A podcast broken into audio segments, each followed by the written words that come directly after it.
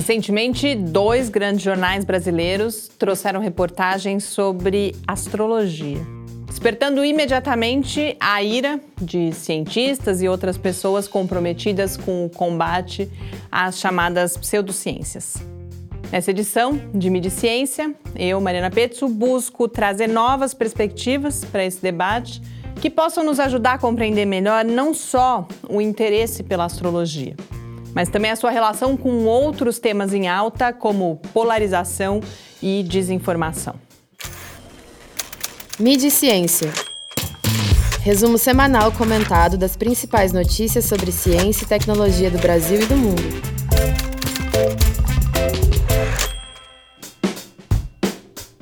Na última semana, quase no mesmo dia, o Globo e a Folha de São Paulo publicaram textos sobre astrologia. Rapidamente surgiram críticas raivosas e amargas de incansáveis defensores da razão contra uma massa ignorante, habitante de um planeta que, considerando evidências como essas, talvez não tenha mesmo mais saída.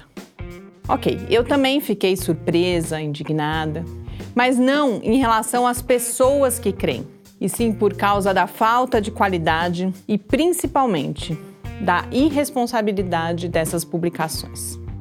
Sobre a matéria do Globo, é difícil dizer alguma coisa diferente de que ela não tem nem pé nem cabeça.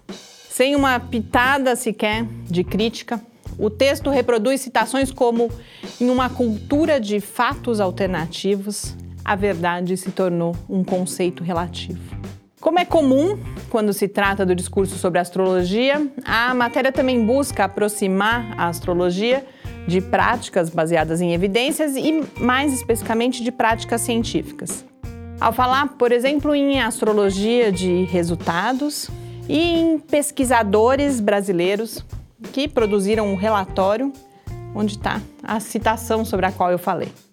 E o Globo também demonstra qual é a mais nova narrativa legitimadora da astrologia, que critica as previsões generalistas do passado e advoga uma prática mais personalizada no presente. Já a Folha, no começo, parece que vai oferecer um texto sobre o fenômeno do interesse cada vez maior das novas gerações pela astrologia, mas logo vira também uma ode aos benefícios que ela pode trazer. Em primeira pessoa, o jornal não diz muita coisa mas escolhe como porta-vozes seis praticantes de astrologia, dois consultores de tendências, que pelo visto também estão na moda, e três personagens, pessoas que passaram por transformações radicais na vida, segundo elas, por causa da astrologia. Aqui a gente também encontra o discurso pseudocientífico, com uma das fontes da Folha apresentada como mestre em sociologia e antropologia e astrólogo. E a presidente da Associação Brasileira de Astrologia criticando a astrologia rápida das redes sociais, já que, segundo ela, o estudo de astrologia leva anos, exige dedicação, um certo nível intelectual e conhecimento de matemática.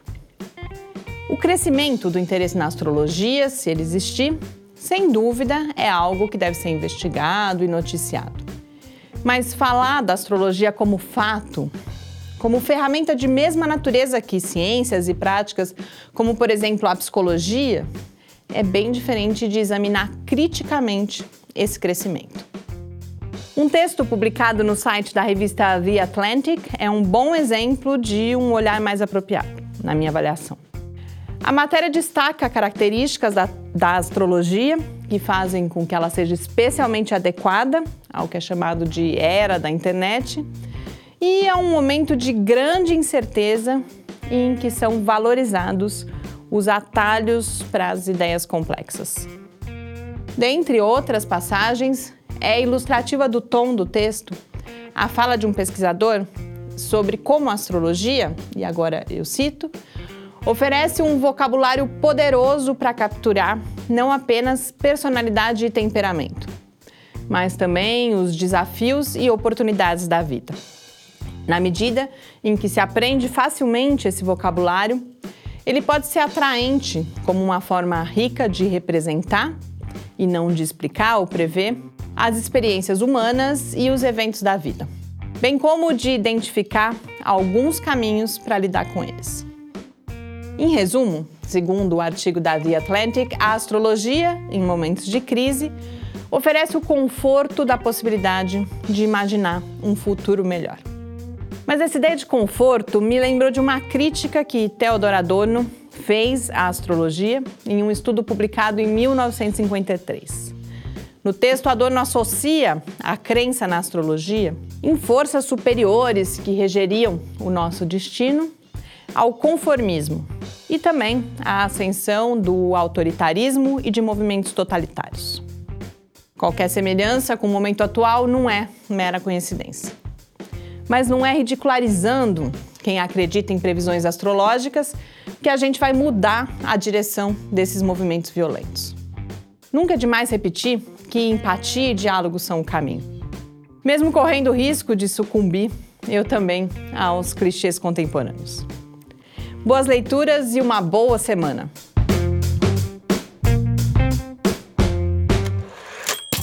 Mídia e Ciência uma realização do Laboratório Aberto de Interatividade Lábio Fiscar.